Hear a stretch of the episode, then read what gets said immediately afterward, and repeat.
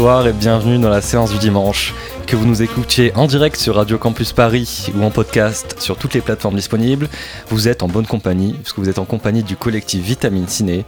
Bonsoir Lucas, bonsoir Louis, bonsoir Adeline et bonsoir Victor. Bonsoir Nico. Bonsoir. Nico. Bonsoir. Dans cet euh, nouvel épisode hors série de la séance du dimanche, nous allons revenir comme l'année dernière sur le Festival des étoiles du documentaire organisé par la SCAM qui aura lieu du 5 au 7 novembre 2021 au Forum des Images, donc en plein cœur de Paris.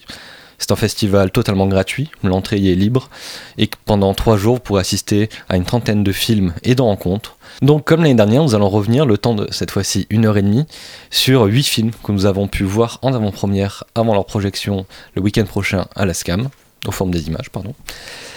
Et donc on va commencer tout de suite avec un film qui s'appelle Un été à la Garoupe, et c'est Louis qui va nous le présenter. Et oui, c'est un film euh, qui a été réalisé par euh, François Lévy-Quens, qu'on a eu euh, tous les quatre la chance de rencontrer grâce à notre master. Donc on l'a rencontré à la SCAM, notre partenaire du jour. C'était autour de son film La face cachée de l'art américain. Pardon. Et en fait, quand on creuse un petit peu la filmographie de ce réalisateur, on voit que beaucoup de ses films tournent autour de l'art, l'art comme sujet principal. Euh, et les artistes, les portraits d'artistes aussi, donc euh, Marc Chagall, Dali, Yves Klein euh, et j'en passe. Et on lui avait posé une question, je me souviens lors de cette rencontre, c'était quel est votre prochain projet? Et il nous avait dit avoir récupéré des images appartenant à Man Ray. Et ces images, donc il les a récupérées, il en a fait un film, et c'est Un été à la Garoupe, dont on va pouvoir parler. Donc pour pitcher peut-être un, petit peu ce, film, il se passe à l'été 1937 et l'artiste Man Ray, donc euh, avec sa compagne Adi, retrouve trois autres couples pour passer quelques jours de vacances à Mougins, une ville dans le PACA. Euh, ces couples, c'est Picasso et Dora Maar, euh, Paul Enuche et Luard, Lee Miller et Roland Penrose. Et cet été-là, Man Ray apporte une caméra et tourne un film nommé La Garoupe. Donc le film de Levi Kunz, il se présente sous le format d'un 52 minutes, comme un journal de voyage, tout archive, avec euh, deux voix off, à la fois pour euh, retracer un petit peu ce, cet été et pour lire des extraits d'écrits de, ces artistes.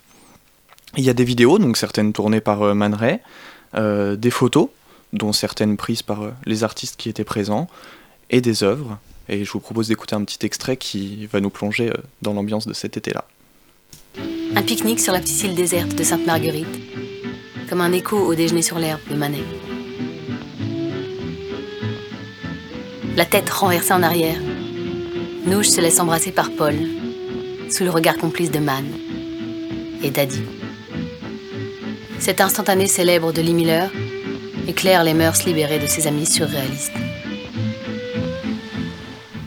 Je trouve cet extrait intéressant parce que pour moi, il résume bien le propos de ce film. En fait, on voit comment les uns et les autres se sont rencontrés, quelles étaient leurs relations, quelles relations ils ont nouées avant cet été-là, quelles relations ils ont nouées pendant cet été-là, et puis comment ils s'inspirent aussi artistiquement les uns et les autres. Ça, j'ai trouvé ça très intéressant.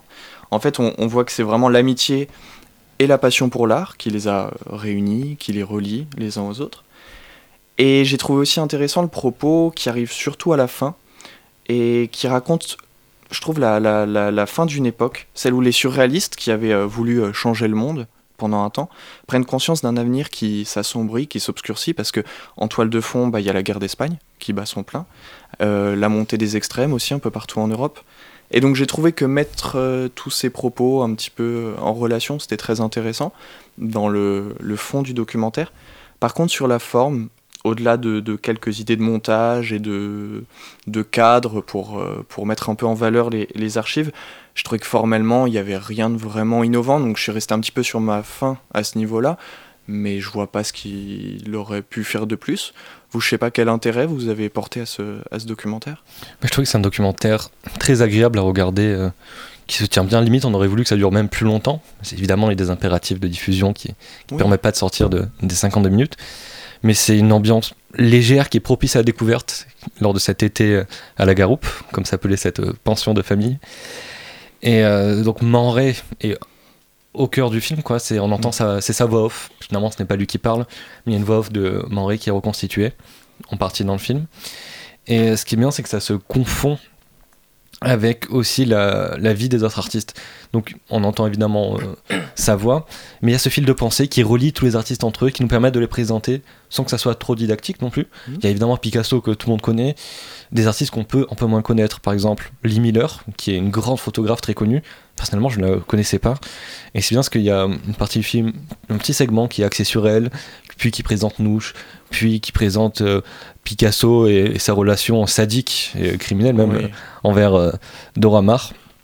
Donc voilà, il y a une phrase, je trouve, dans le documentaire qui résume bien ce qui est le documentaire, qui dit La vie quotidienne se confond avec la création, à moins que ça ne soit l'inverse. Donc je trouve que voilà, je trouve que ça résume bien ce documentaire. Ouais, bah, moi aussi j'ai bien aimé ce, ce, docu. Alors je suis d'accord avec toi, il n'y a rien vraiment d'innovant formellement, mais n'y a pas vraiment besoin et euh, je trouve le dispositif quand même très bien fait. Enfin, c'est pas si simple finalement de, euh, avec, des archives de, donc de la fin des années 30 de faire quelque chose d'assez rythmé, de jovial. C'était limite une petite sucrerie, je trouvais. C'était vraiment très léger, comme tu l'as dit, ça, passait très bien. Euh, mais voilà, c'est pas parce que un film n'a pas forcément besoin d'être innovant. Et, et, là, ça passait bien. Et moi, il y a aussi quelque chose qui m'a intéressé. Alors, je sais pas si c'est vraiment une volonté de, du réalisateur de faire passer ce message-là, mais euh, c'est sûr qu'on a souvent une, manière de voir les artistes comme des gens euh, un, peu euh, hors sol, un peu mm. différents de nous, et c'est un peu vrai, puisque par définition, un artiste est hors sol, puisqu'il a une vision de la vie différente de nous et qu'il essaye de, retranscrire à travers ses œuvres. Sauf que là, avec le thème des vacances, forcément, je trouve que ça donnait un côté vachement humain, assez Picasso, assez Éluard, voilà, des, des, noms en fait qui peuvent paraître comme ça impressionnants, mais en fait, on se rend compte qu'ils obéissent euh, aux mêmes instincts que tout le monde et que c'est quasiment un moment les feux de l'amour. Il, y a, de la trahison, il y a de la jalousie, il y a des amours, des amourettes. Euh, donc je trouvais ça assez, assez tendre et assez, assez intéressant, même si, comme tu l'as dit, y a quand même, on voit quand même que ce sont euh, des artistes à travers leurs œuvres. Et oui, on découvre certains, certains artistes et c'est un, un, plaisir. Donc il y a quand même évidemment tout ce côté euh, artistique n'est pas agné. Moi j'ai une question pour toi Louis. Est-ce que tu sais si, euh, si le film en fait il a, été, il a une visée de diffusion qui est pour la télévision? Parce que je pense qu'il faut revenir à ça aussi. Oui, c'était le cas, oui. C'est ça, c'est aussi par rapport au format? Ah oui, le 52 minutes, tout à fait, oui. oui. C'est ça, et je pense que bah, on va, ça va être un peu un fil rouge sur le reste de la, de, de la séance, mais euh, c'est vrai qu'en fait, tous les documentaires sont différents, et notamment du fait des formats et du fait de la visée. Et la visée télévisuelle, c'est quelque chose de beaucoup plus euh, beaucoup plus lisse en soi. En fait, on, a moins un moyen. Et, parfois même la télévision impose un certain traitement des archives qui n'est pas toujours très judicieux. Et là, je mm. trouve que on n'a pas senti, en tout cas, euh, tu vois, il n'y a pas eu de colorisation des archives, il n'y a pas eu ça, ça répond pas à certaines normes parfois qu'on. Il n'y a pas d'étirement des archives. Il n'y a pas d'étirement. C'est pour ça que j'ai trouvé, je dis formellement, il n'y a rien de vraiment innovant, mais il n'y a pas besoin. Mais parfois, il y a un cadre qui est rajouté pour euh, certaines, euh, certaines images, mm. certaines, pour justement éviter, trouver d'autres choses pour éviter de d'étirer les, les, les, images, les archives. Donc ça, j'ai trouvé ça très très bien. Oui, c'est ça, c'est la particularité de ce réalisateur, c'est que je pense que euh, François Lévis-Koons, dans l'histoire de l'art américain, euh, la face cachée. La face cachée de l'art américain. Mais qui raconte son histoire. Il prend des, des, des points de vue euh, très, euh, très précis et en fait il, il, révolutionne, je trouve, le documentaire télévisuel dans une façon de faire qui est assez novatrice pour, et pour autant en fait rester dans des cadres qui sont celles de, de, la télévision et quelque chose qui est imposé. Et encore une fois, du coup, je pense que bah, on verra dans les autres documentaires, mais chaque documentaire, la question qu'il faut se poser, c'est sa visée, quelle est sa, sa question de diffusion, c'est une question de cinéma, etc. Donc évidemment, on vous en reparlera quand ce sera diffusé à la télé. On imagine sur Arte ou sur France 5. Je reviens à cette case pour ces documentaires. Mais avant de passer au prochain film, je crois que tu nous as préparé un petit jeu, Louis. J'ai concocté, oui, un petit jeu autour euh, d'une des figures présentes dans ce film, euh, Picasso avec une vie, euh, enfin il a eu mille vies, hein, Picasso. Donc je vous propose quelques anecdotes autour de sa vie. À vous de me dire si elles sont vraies ou fausses. Euh, je pense vous présenter les anecdotes et que chacun à votre tour, donc en commençant par Adeline, en finissant par Lucas et euh, avec Victor euh, qui va prendre plaisir à participer, que vous me disiez si pour vous elle est vraie ou fausse, je compte les points et à la fin on désigne un ou une vainqueur. Alors Picasso déjà, par contre son état civil, la musique oh, est un petit bonus, n'a pas deux mais 23 noms pour composer son nom. Est-ce que c'est vrai ou faux, Adeline? Euh, je dirais que c'est vrai. Je dirais que c'est vrai aussi. Je crois que je suis déjà allé sur sa page Wikipédia où tout est listé. Et que ça prend une page, du coup. Exact. pour son nom. Franchement, c'est tellement aberrant que je pense que c'est vrai aussi. Oui, pareil, je vois pas comment t'aurais pu inventer ça, donc euh, je vais dire vrai aussi. J'aurais pu modifier le chiffre aussi. Mais du coup, je vais prendre une grande respiration et je vais vous parler de Pablo Diego José Francisco de Paola Juan Nepomuceno María de los Remedios Cipriano de la Santísima Trinidad Martyr Patricio Clito Ruiz et Picasso. Ce qui fait 23 noms et vous avez tous les deux, euh, tous les quatre pardon, un point. C'est pratique pour l'appeler. Euh, il vaut mieux l'appeler Pablo Picasso. Je, je comprends son nom d'artiste. La carte d'identité devait être fournie. Du coup, bah, ce Pablo Picasso euh, commence sa carrière et dans sa jeunesse, alors qu'il n'est pas encore très connu et afin de se chauffer, aurait brûlé plusieurs de ses tableaux. Est-ce que vous pensez que cette anecdote est vraie ou fausse? J'ai très peu d'estime pour Picasso, donc je pense que c'est faux. Il a trop d'ego. Il a beaucoup d'ego, mais je dirais que c'est vrai et que ça participe à sa légende d'artiste. Ouais, il était subversif, donc je vais dire que c'est faux aussi. Je dirais faux aussi. Eh bien, c'était vrai. Dans sa jeunesse, pour se chauffer, il a euh, brûlé plusieurs de ses tableaux, donc euh, je crois que c'est un point pour euh, Nicolas. Ensuite, euh, bon, il a une carrière euh, très prolifique, ça marche bien pour lui, et Picasso a peint plus de 3000 tableaux dans sa carrière. Est-ce que c'est vrai ou est-ce que c'est faux? Hum, Je continue sur ma lancée et je dirais que c'est faux. C'est moi. Pour moi. Moi, je dirais ça dépend ce qu'on entend par tableau. Vu qu'on voit aussi dans le documentaire qui est des fois dessiné sur un coin de nappe, et je me dis que ça pourrait être considéré comme, comme un tableau tellement il Ah, avait, une œuvre. tellement il- il avait de, oui, tellement il avait un, un gros ego et une grosse aura. Donc moi, je dirais que c'est vrai encore une fois.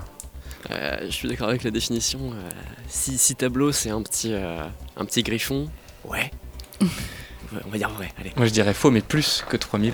Ah. Parce que, euh, un peu la même logique que Nicolas, et dans un documentaire d'Henri-Georges Clouzot, évidemment, qui s'appelle Le Mystère Picasso, on voit que en fait, il ne fait que ça, il le fait très vite et c'est instinctif. Et, donc je dirais plus. Alors, il n'a pas fait que des tableaux, mais des tableaux, il en a fait beaucoup, mais moins de 3000. Il en a fait 1800 à peu près, on C'est compte tout. 1800. Mais du coup, c'est encore un point pour Nicolas et un point pour Lucas qui ont répondu faux. Et non. Ah non Non. Si, si, j'ai dit Si, faux. si. Faux Oui, mais moi j'ai dit faux aussi. Ah, t'as dit faux? J'ai dit faux, Ah, j'ai et moins moi. 3000. Et lui, il a dit plus. Ah, d'accord. Alors, je rajoute Mais un ça point reste faux. Mais ça reste faux. pour Adeline, oui, pardon. Du coup, ça reste vrai. Parmi ces 1800 tableaux, 550 seraient portés disparus. Est-ce que c'est vrai ou est-ce que c'est faux? Ça, je pense que c'est vrai, euh, notamment par euh, la guerre. Et je sais qu'il y avait une anecdote où on avait retrouvé des tableaux à lui euh, d'un jardinier ou d'un truc comme ça et qui, que la famille avait euh, porté plainte. Bah, S'il en a brûlé en plus dans sa jeunesse, je reste sur. euh, c'est donc euh, vrai. C'est un bon raisonnement, c'est vrai. Bon, bah, Vrai aussi parce que je vais suivre les gens vu que je fais que de la Je dis vrai aussi. Eh Bien, vous marquez tous un point, c'est vrai. Il me reste deux questions. Autoportrait est le premier tableau de Picasso vendu à plus de 100 millions de dollars. Faux, je dirais que c'est euh, les Demoiselles d'Avignon en premier. Moi, je sais pas, donc je dirais vrai. Je dis qu'il est connu donc je vais le dire vrai. Moi je dirais faux, mais j'en sais rien. Bah, Lucas et Alim, vous marquez tous les deux un point. C'est faux, c'est le garçon à la pipe qui a été vendu à ce prix-là. 100 millions de dollars, c'est quand même une somme, en 2004. Et ma dernière question. En 1911, Picasso a été interrogé par la police au sujet du vol de la Joconde, après que Guillaume Apollinaire l'en est accusé. Est-ce que c'est vrai ou est-ce que c'est faux? C'est totalement vrai. C'est, je dirais vrai. J'ai vu une vidéo que je recommanderai peut-être plus tard qui en parlait. Adeline avait l'air tellement certaine que je vais dire que c'est vrai. Fiche Wikipédia. Je suis pas le mouvement, moi je dis faux. Eh bien, c'était totalement vrai. Et en recomptant les points, c'est Adeline qui sort euh, grande vainqueur de ce jeu. Eh ben, C'est à souligner. C'est vraiment fou. Et par ailleurs, j'allais aussi proposer la même recommandation euh, que Nicolas, mais je lui laisse la parole. C'est une vidéo de Manon Bril qui s'appelle. euh, Donc il y a une chaîne qui s'appelle C'est une autre histoire et qui, dans un court euh, film d'animation, elle en sort un tous les mois sur sa chaîne, le premier mercredi du mois, quand la sirène retentit. Euh, c'est une vidéo qui revient donc sur Picasso et sur euh, en quoi c'est un artiste problématique et est-ce qu'on peut ou pas euh, encore apprécier ses œuvres. Et c'est très intéressant comme vidéo. Donc, Je crois que euh, le nom est Pourquoi Picasso est un gros connard, non? Oui, un truc dans le genre. Mais on Eh peut bien, apprécier ses œuvres. On peut apprécier Exactement, bah, c'est le bilan de sa vidéo d'ailleurs. Eh bien, merci beaucoup Louis pour, euh, pour ce jeu. On passe tout de suite au deuxième film de ce soir. Euh, non, juste avant, je vais préciser qu'un état à la garoupe est diffusé le 7 novembre à 11h au Forum des Images, si jamais vous avez envie de le voir, et on le recommande chaudement. On passe au film suivant, qui s'appelle Histoire d'un regard, et on écoute tout de suite un petit extrait. Vous allez faire la première à l'Olympia. Il faut trouver à chaque fois la petite histoire, truc-muche avec truc-muche, qu'on va vendre le lendemain, France Dimanche ou ici Paris, et tout ça. C'est intéressant de voir quand il fait des photos et quand il n'en fait pas. Donc quand il rentre dans la vieille ville, pourquoi il photographie par là? C'est quand même mis au bon endroit parce que lui, il a vu, il a vu avant et après. À travers son regard, Gilles Caron nous raconte l'histoire de son époque. Il nous raconte aussi son histoire. Et donc vous avez entendu la bande-annonce d'Histoire d'un regard, qui est un film de Mariana Otero et Jérôme Tonnerre. Et donc le regard en question, c'est celui de Gilles Caron, un photographe disparu à l'âge de 30 ans au Cambodge. Gilles Caron, c'était un photographe donc très jeune, qui en 6 années de carrière a fait plus de 100 000 photos, et des photos euh, très euh, célèbres qui ont marqué leur temps, qui apparaissaient notamment en couverture ou à l'intérieur de Paris Match. Des fois c'était même un journaliste qui avait deux reportages photos dans le même numéro. Il a couvert en quelques années toute la planète. Il a fait mai 68, le Nigeria, le Tchad, le Vietnam et le Cambodge. Et donc c'est vraiment toute une partie de l'histoire que l'on voit à travers son regard. Et euh, le film se concentre autour d'une femme qui redécouvre ses, euh, photos bah, grâce à un livre qu'un ami lui a donné et qui va au fur et à mesure en redécouvrant ses photos, redécouvrir le regard et la, mise en scène qu'il y a derrière ces photos. Donc elle va prendre toutes les planches contact. Donc euh, à l'époque, on prenait encore des photos en pellicule, il y avait 36 poses sur. Enfin, en tout cas pour lui, il y avait 36 poses sur chaque planche. Et elle va essayer de démêler quelle planche vient avant l'autre et comment le regard du photographe est allé prendre ceci plutôt que cela en photo. Et il y a, on voit des historiens, des historiens de l'art qui interviennent dans le film et qui euh, recontextualisent la photo et en quoi elle est importante aussi à son époque. Par exemple, il y a une magnifique scène où euh, Gilles Caron était photographe pendant la guerre des six jours, donc il a imposé euh, Israël aux pays voisins. Et c'est, on voit que sans se rendre compte, sans faire exprès presque, il se retrouve devant le mur des lamentations qui n'avait pas été vu par des Israéliens depuis des décennies, voire des siècles, je crois. Ils disent 2000 ans, mais je crois que c'est un peu moins. Et donc on voit comment il va se rendre compte, par exemple, à travers cet exemple, comment il va se rendre compte bah, qu'en fait il est devant le, le mur des lamentations et comment il va commencer par prendre un paysage entier en photo, puis se concentrer sur un soldat, sur une femme qui passe ou sur un quartier qui va être détruit un peu plus tard. Et donc tout le film, c'est vraiment l'histoire d'un regard, aussi euh, l'histoire euh, de toutes les années 60.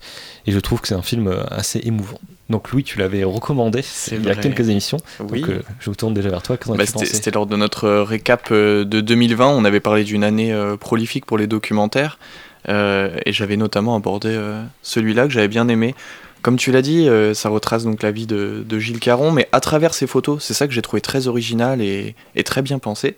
Euh, donc Mariana Otero, elle, mène son enquête, mais à partir des clichés. C'est ça que je trouve vraiment pour raconter voilà son regard, le regard singulier de ce photographe, le fait de, prendre ses photos pour mener l'enquête. Je trouvais que le fond et la forme se mêlaient bien, et c'est pour ça que j'avais beaucoup apprécié ce, documentaire euh, au moment où je l'avais vu.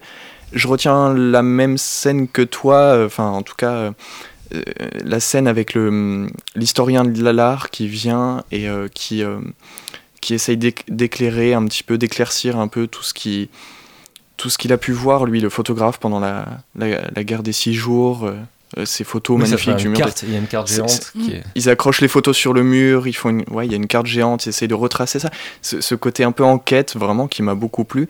Et puis, euh, j'ai beaucoup aimé aussi la, la séquence sur euh, la photo très connue de Cohn-Bendit en mai 68 devant Paris 1, cette photo qu'on connaît tous. Et là, en allant chercher les planches contact, on voit comment est-ce qu'il a construit et- cette photo, qu'il en a pris plein, et que c'est celle-là qui est ressortie un petit peu euh, par hasard. C'est un coup du hasard d'avoir cette superbe photo.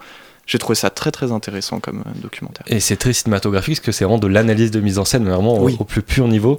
Déjà, c'est euh, toute la scénographie, vraiment, comme tu le disais, des photos qui sont accrochées au mur chronologiquement, etc. C'est vraiment, on a l'impression de voir chaque photogramme d'un petit film qui Exactement. les uns après les autres. Et donc, oui, c'est vraiment passionnant dès qu'on s'intéresse au cinéma de voir ce, ce- cette naissance de la mise en scène, j'ai envie de dire. Mm. Et c'est quelque chose que c'est une problématique qu'on retrouvera sur un documentaire dont on parlera en fin d'émission. Toi, Lucas, qu'en as-tu pensé de l'histoire d'un regard? Bah évidemment, Histoire de regard, déjà, c'est un titre qui ne ment pas. Et ça, c'est agréable, parce que c'est l'histoire vraiment du regard de ce photographe. Où, bah, comme vous l'avez dit, chaque photo est questionnée. Alors évidemment, il y a beaucoup de suppositions dans les analyses, mais c'est aussi ça l'intérêt d'une photo, c'est qu'elle ne nous dise pas tout, qu'il y a une part de, de mystère et d'ouverture pour qu'on puisse justement s'engouffrer dans des, dans suppositions. Et là, oui, effectivement, tu as cette photo de, de Daniel Combedit qui fait face avec un sourire narquois à, à, ce policier. Qui enfin, l'analyse est vraiment passionnante et à la limite, elle était trop passionnante parce que je trouvais le reste pas, pas à la hauteur de cette analyse. Euh, la suite étant tendant un peu plus vers la vie de Gilles Caron en, tant que tel, mais ce qui est tout aussi intéressant. Hein, mais c'est vrai que moi, j'ai préféré, euh, dès qu'on touchait à, à l'analyse d'une photo et, et à son contexte. Et un, autre point fort euh, que j'ai trouvé à ce documentaire, et qui est d'ailleurs un, point fort d'un autre documentaire sur lequel on reviendra tout à l'heure, c'est le rôle des silences et des, blancs. Parce que c'est un de ces documentaires qui n'a pas peur de laisser des silences, et ça j'aime bien, à condition qu'ils soient, qu'ils soient bien placés. Et en fait, ça nous rend vachement actifs euh, devant les photos. On n'est pas juste euh, à, l'écoute de ce que nous dit la réalisatrice. Nous aussi, on se plaît à faire en fait des des suppositions sur comment a été prise la photo, qu'est-ce que Gilles Caron a voulu, a voulu montrer. Et, euh, et je trouve ça assez fort. Et d'autant plus que fait, euh, le point de vue est euh, assez inédit, puisque souvent, bah, peut-être on en reparlera plus tard, mais les documentaires sur les photographes sont souvent basés sur des photographes artistiques, des, photos, des photographes qui exposent, etc. Et que, en fait, il y a tout un, un, côté de la photographie de presse qui n'est pas forcément exploité dans les documentaires. Et notamment bah, tout, le documentaire Netflix euh, sur le petit Grégory qui va beaucoup plus euh, aller à l'encontre de euh, la photographie de presse n'est pas une photographie artistique entre guillemets.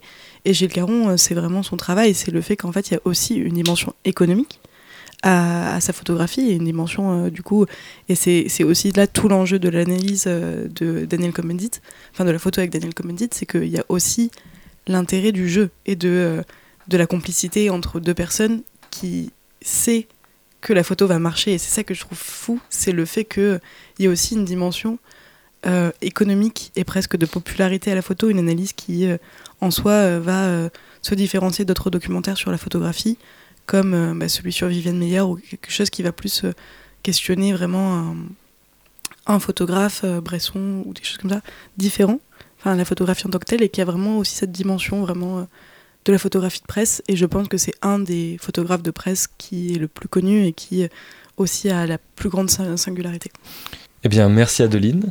Avec plaisir. Et c'est un documentaire qu'on peut retrouver dans la catégorie Les arts puissants, car j'ai oublié de le préciser tout à l'heure, mais les huit documentaires qu'on a choisis font partie de huit catégories qui sont présentées aux formes des images. Donc il y a certains films qui appartiennent à deux catégories, d'autres à une seule catégorie. Et pour, pour euh, plus de précision, Un été à la garoupe appartenait à la catégorie Évasion. Et maintenant, on va s'évader dans les arts, toujours. Avec toi, Lucas, tu nous parlais de Jacques Brel, je crois Oui, parce que le prochain documentaire euh, est consacré à Jacques Brel, ou plutôt à l'une de ses réincarnations. Je vous en dirai plus tout à l'heure, parce qu'avant, on va faire une, petite piqûre de rappel sur ce grand monsieur qu'est Jacques Brel, avec quatre questions, et dont la première est... Alors, vous levez la main quand vous avez la réponse, hein. enfin, vous vous manifestez, on va pas compter les points, c'est juste pour apprendre. Euh, connaissez-vous le nom du grand producteur et euh, directeur artistique qui a permis à Brel de faire ses débuts? Non. c'est un nom qui va peut-être vous dire quelque chose, mais c'est normal parce que c'est un homme de l'ombre qui n'est pas connu alors que quand je vais vous dire euh, les artistes qu'il a propulsés sur le devant de la scène, vous allez être étonné. C'est Jacques Canetti. Vous, ça, vous dit peut-être quelque chose. c'est un immense découvert de talent du, de la seconde moitié du XXe siècle. Et donc, il a notamment permis à des Jacques Brel, Edith Piaf, Charles Trenet, Juliette Gréco, Aznavour, Serge Reggiani, Jeanne Moreau et j'en passe de faire leur début. Alors évidemment, toutes ces personnes auraient peut-être fini par percer un jour, mais c'est clair qu'il a, repéré leur talent et il leur a permis bah, d'être projeté plus tôt sur les feux de la rampe. Donc euh, Jacques Canetti, euh, grand monsieur. Alors Jacques Brel, c'est aussi une carrière de cinéma. Il a plaqué à la musique, euh, je crois, dans les années 60 pour se consacrer à sa carrière de comédien. Mais alors, est-ce que vous savez dans quel film de Claude Lelouch, sorti en 72, joue-t-il un truand qui enlève Johnny Hallyday pour se faire de l'argent? L'aventure, c'est l'aventure. C'est évidemment l'aventure, c'est l'aventure. Film culte. Et d'ailleurs, euh, puisque nous parlions dans une émission précédente euh, d'Aldo Machon avec euh, Mektoub My Love de Keshish, il est à noter que dans L'aventure, c'est l'aventure, il y a une scène culte où justement Jacques Brel apprend donc cette fameuse démarche de macho, Aldo la classe, par euh, Aldo Machon lui-même, qui euh, joue aussi dans le film. Euh, alors ça, c'est un film dans lequel il joue, mais il a aussi réalisé deux films. Est-ce que vous savez euh, quel est le nom de son premier film, Jacques Brel? Pas du tout. Absolument Non, pas. Totalement inconnu, qui s'appelle Franz, dans lequel il joue d'ailleurs aux côtés de Barbara. Oh. Donc, euh, et d'ailleurs, son deuxième film s'appelle Le Far West, et euh, dont le scénario est apparemment influencé par Luce Buñuel. Donc ça donne Ça donne envie. très envie. et enfin, dernière question. Quelle grande chanteuse américaine a repris son titre célèbre Ne me quitte pas? Rita Franklin? Non, mais c'est de la soul. C'est Whitney juste. Non, non plus. C'est. euh, C'est Tina Turner. Non, ah, vous, vous allez tous les faire là. C'est. euh, je ne sais pas. Là, c'est Nina Simon, une magnifique reprise que je recommande. Mais vous écouterez ça après l'émission, puisque maintenant on va tout de suite s'écouter un extrait donc de Que l'amour, le documentaire de Laetitia Michels, euh, qui est sur, vous allez voir, un, un grand fan de Jacques Brel. non seulement ce sont des chansons à texte, mais qui seront toujours d'actualité. Jusqu'à la fin des temps, c'est ça. Ouais. Et puis vous voyez, ça, ça traverse tous les pays en fait, C'est ça, même, en Algérie quoi. C'est ça la qualité du travail d'un artiste. C'est c'est parler des faits de société qui peut concerner tout le monde, tous les peuples du monde entier, et quelles que soient les époques, parce que là, il parle de précisément de l'humain, l'humain, l'humanisme. Tout est parti des mots. Tout est parti des mots. Je crois que s'il avait été vivant, euh, je le comprendrais bien. Ça aurait été un bon pote peut-être. Alors vous venez d'entendre une conversation inédite entre Charles Aznavour et Jacques Brel. Non, en vérité, ce sont- c'est plutôt une conversation entre euh, leurs deux plus grands fans euh, algériens, voire deux plus grands fans euh, du monde, hein. puisque donc Que l'amour, donc euh, le film de Laetitia Michels, c'est un documentaire qui s'intéresse à Abdel, qui est un Français d'origine algérienne qui est arrivé à Paris à l'âge de 3 ans et euh, qui, euh, bah, des années plus tard, tombe euh, un peu sous le charme de Jacques Brel euh, lorsqu'il l'a vu chanter par hasard euh, sur une vidéo de Lina. Et donc depuis ce jour, bah, il apprend ses textes, il se déguise en, en Brel et il, chante euh, ses chansons sur scène dans le Pays Basque. Il fait des petites tournées locales, euh, euh, voilà, pour euh, des, gens qui veulent euh, venir se divertir devant une, une, des réincarnations euh, de Jacques Brel. Et donc tout le docu revient sur euh, l'histoire de ce personnage-là.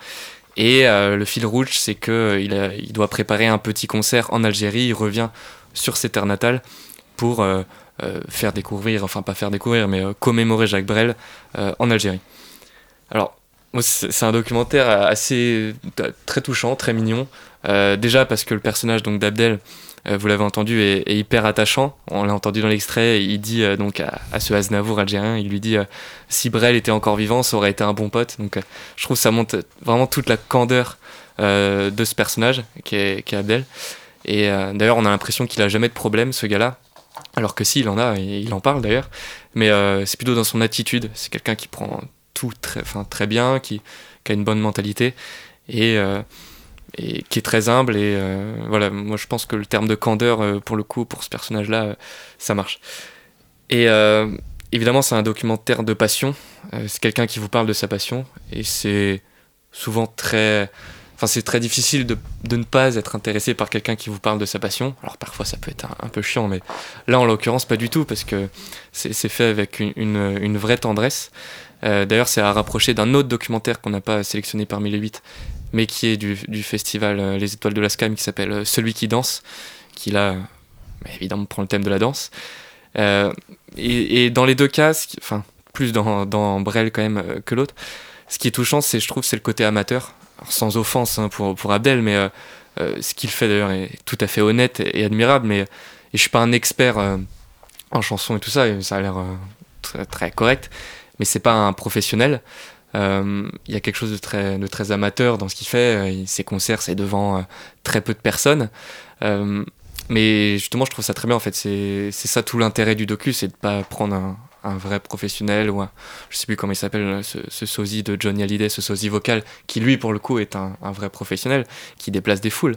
Là, Abdel, non, c'est fait avec passion toujours, mais et je pense à cette scène assez hilarante où donc il arrive en Algérie, je vais pas trop divulgacher, mais il arrive en Algérie pour, pour son concert et il doit répéter avec des musiciens euh, avec lesquels il n'a jamais travaillé. Et euh, il y a un- donc le pianiste qui a il est un peu tard, il est un peu vieux ce monsieur, il a un peu du mal à suivre. Et, euh, mais c'est hyper marrant et, et il n'arrive pas à, à- à se mettre s'accorder, d'accord avec Abdel, à s'accorder avec Abdel sur une note qui doit jouer beaucoup plus tôt, mais il ne veut pas, il ne veut pas entendre ça. C'est vrai que tu as employé le mot d'attachant, mais c'est le premier truc que j'ai écrit sur ce documentaire. C'est que lui, il est super attachant, mais t'as l'impression que il est tellement rayonnant que tous les gens autour de lui deviennent attachants. Mm. Il y a aussi le personnage euh, du père, Oui. qui, euh, qui du coup a fait, je sais plus, je crois que oui, il a fait de la prison, le père, si je me souviens bien, C'est ça. et qui ne parle des fois qu'en vers. Oui, Et tu sens genre que c'est incroyable. c'est assez vraiment, c'est génial. euh, En fait, il est entouré, on dirait qu'il contamine en fait par sa passion. Tous les gens autour de lui, il ne voit que des gens qui sont passionnés par la musique. Même ce papy qui joue au piano, qui est pas très fort au piano, Ah, je dis pas qu'il est pas très fort, il, c'est non, un vrai pianiste. c'est un vrai pianiste. Il a du mal à être dans le même Surtout qu'il avoue n'avoir jamais accompagné euh, sur du Brel. Donc c'est la première fois que. Il connaît en fait, il, connaît que ne me quitte pas, qu'il dit Voilà. ne me pique pas. Ah oui. Mais euh, du coup, en fait, c'est tous ces détails aussi du quotidien d'un d'un musicien amateur ou semi-professionnel qui sont attachants. On voit euh, une scène qui est marquée, c'est qu'on voit l'installation sur scène, du coup. C'est des petites scènes de, de village qui sont à 50 ou 100 spectateurs, ce qui est déjà beaucoup. hein. Oui, et puis, euh, enfin, je disais amateur, mais c'est Oui. c'est plus connaître hein, ce qu'il fait. C'est Ah oui, c'est non, assez non, impressionnant, c'est même pas- euh, c'est parfois. pas, hein, Surtout que Brel, c'est très dur à Oui, apprendre. oui, oui. Les textes là, de le Brel, et même euh, ça demande beaucoup de- Le de- d'élocution. Mmh, euh, clairement. ah bah. Enfin, d'éloquence, pardon. Non, non, c'est même parfois assez le rythme, impressionnant. Oui, c'est vraiment très, très dur, c'est très rapide, etc. Mais du coup, de voir cette installation où c'est lui en fait qui porte tout le matériel, de voir le coiffeur qui le coiffe comme Brel en parlant des petites bouclettes dans les cheveux. Oui, il y, a- il y a beaucoup de petites scènes, de petits segments attachants qui font vraiment que c'est un film euh, qui, a- qui est touchant au final. Même s'il y a cette fin qui est assez douce amère, je trouve, euh, Oui. dans, le ba- dans, dans ce bar, euh, Qui est, tr- qui est très bien. Le, Qui le est- doux amer étant. qui est très, euh, très agréable. Mais- Mais touchant, moi, c'est le mot, euh, le premier mot aussi que, que j'ai mis euh, sur ma feuille en, en- en prenant des notes. Il a un sourire communicatif, en fait, euh, Abdel. Il est touchant, comme on l'a dit. Et j'aime bien, moi, ce genre de documentaire où on suit le, le bout de vie d'un d'un homme qui vit, qui partage sa passion. Et même la deuxième partie du documentaire qui prend un peu la forme d'une quête initiatique, Mm. euh, de- le retour sur ses terres en, en Algérie. Et puis, euh, et puis Abdel, euh, il porte des survêtes euh, de l'OM, donc ça, ça en fait incontestablement quelqu'un de très bien aussi. Euh, et puis pour revenir très vite fait aussi sur la forme du documentaire, moi je l'ai bien aimé, je trouvais le cadre qui était toujours très soigné. Il y a des belles images, parfois de nuit, ou de lui en noir et blanc quand il monte sur scène à la façon de Brel. Le montage est efficace, tu as des alternances entre des moments de vie différents, les moments où il travaille, les moments où il est sur scène. Il y a des photos euh, de l'Algérie. Les musiques sont très bien amenées aussi, je trouve, euh, au, au montage. Et ce que j'ai apprécié, c'est qu'il n'y ait pas d'autre voix off que la sienne. C'est lui qui se raconte. Et hum, j'ai trouvé ça très. Ça participe aussi de Mm. ce, du, du côté touchant de, de ce documentaire sur un homme, bah oui, un- comme tu l'as dit, euh, amateur qui vit de sa passion. Et, et c'est très communicatif. Ouais, ouais, il y a même euh, quelques tentatives de mise en scène aussi, hein, assez, enfin un peu plus osées, on va dire, euh, que ce qu'on a l'habitude de voir dans le documentaire. Comme, euh, oui, il parle de lui à la première personne et on le voit face à un miroir où il change d'habit pour un peu raconter sa vie, euh, une enfance plus, en tout cas plus difficile que, que sa vie maintenant, qui est bien rangée, qui est d'ailleurs hyper active, hein, puisqu'il a un métier, il loue des voitures, il fait du foot, il fait donc sa musique. euh, Enfin voilà. Donc c'est vraiment un, un docu euh, euh, assez euh, florissant, on va dire, grâce à Abdel. Et c'est donc, on le rappelle, un film de Laetitia Mikkels que vous pourrez voir le 6 novembre à 17h. Et ben, je propose que tout de suite, justement, on parle de Brel, ça donne envie d'écouter du Brel. Donc bah, évidemment, on va écouter du Brel. mon amour, toi et moi, pour qu'éclate de joie chaque heure et chaque jour. Quand on n'a que l'amour pour vivre nos promesses, sans nulle autre richesse que d'y croire toujours. Quand on n'a que l'amour pour meubler de merveilles et couvrir de soleil la laideur des faubourgs. Quand on n'a que l'amour pour unique raison, pour unique chanson. Et unique vous écoutez toujours la séance du dimanche sur Radio Campus Paris en podcast. Nous sommes dans cet euh, deuxième épisode hors série de l'émission consacrée au Festival des étoiles du documentaire de la SCAM, édition 2021. On continue notre virée dans ces grands thèmes du festival qui aura lieu le week-end prochain, avec un film là encore très personnel et euh, c'est notre premier film un peu expérimental, notre premier documentaire un peu expérimental de la sélection. Ça s'appelle Ne croyez surtout pas que je hurle et c'est par Franck Beauvais. Oui, c'est un film de Franck Beauvais réalisé en 2019. Euh, le speech est euh, assez simple. C'est un homme euh, qui s'est fait larguer ou qui s'est séparé de son compagnon il y a six mois, qui est coincé dans une ville retranchée d'Alsace et qui va regarder 400 films. Et de ces 400 films, il va sortir plein d'extraits dans lesquels il va raconter sous la forme d'un journal intime ce qu'il pense, ce qu'il ressent, les événements du quotidien, aussi les événements internationaux, les drames, les attentats. Et du coup, il va re- re- ressasser un peu toutes ses expériences. Il va parler du décès de son papa, des choses comme ça. Et en fait, c'est un- une longue expérience qui est donc sans images tournées, puisque ce ne sont que des extraits de films. Donc 400 films, parmi lesquels euh, Le Monde de Charlie, Le Temps de l'innocence de Scorsese, Neon Damon, A Perfect World de Clint Eastwood, La Peuplée de Lubitsch, Le Pensionnat des jeunes filles perverses aussi, un film de Noribu Bumi Suzuki, que je vous invite à voir, et plein de films italiens et de différentes régions. On sent que vraiment, si on regarde en fait le générique de fin, on ressent vraiment des périodes où il a regardé plein de films en italien, plein de films euh, du coup euh, danois ou des choses comme ça. Et c'est un film euh, qui du coup est très personnel. Et donc j'aimerais vous lire un commentaire que j'ai trouvé sur Allociné que je trouve plutôt juste. On peut s'étonner de la classification en documentaire de ce film. On pourrait le définir comme un poème, un manifeste, un élan créatif intime à large portée. Pas de doute, derrière cette voix ca- calme se cache une vraie pépite, inclassable et profondément sensible. Je suis assez d'accord en fait parce que je pense que c'est pas vraiment un, documentaire, c'est plus une, une expérience. euh, c'est vraiment une expérience et euh, je suis assez euh, intéressée par l'idée de poème.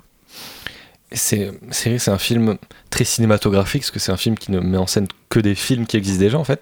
Et c'est que tu as cité des films que je connais assez bien, alors Néon Démon, Temps de l'innocence, des films qui me plaisent. Pourtant, je n'ai aucun souvenir des images de, ce, des- de ces films en particulier. Parce que c'est un film que j'ai vu quand il était sorti, donc il y a deux ans, je crois déjà, en 2019. 2019. 2019. Et euh, dans tout ce flot d'images, on retient pas tant les images qu'en fait le commentaire, et c'est qu'on superpose les images qu'on voit à l'écran avec les images qu'on s'imagine, c'est presque comme si on lisait un texte ou qu'on nous racontait un texte, texte qui est d'ailleurs disponible en livre chez euh, Capricci.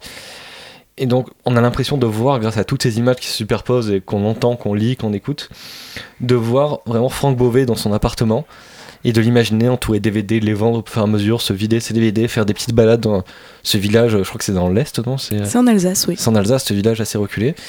Et donc c'est un documentaire très expérimental, mais dans tout ce que ça peut avoir de positif. quoi. C'est un documentaire qui, qui bouleverse un peu nos habitudes, qui peut un peu nous, perturber, et qui est euh, très intéressant et, que je recommande. Oui, et pour revenir sur ce que tu dis sur le fait qu'en fait on revoit pas ces films, par exemple, j'étais très étonnée de, trouver euh, des extraits de Mad, Max, et en fait c'est parce que à aucun moment on voit euh, des yeux.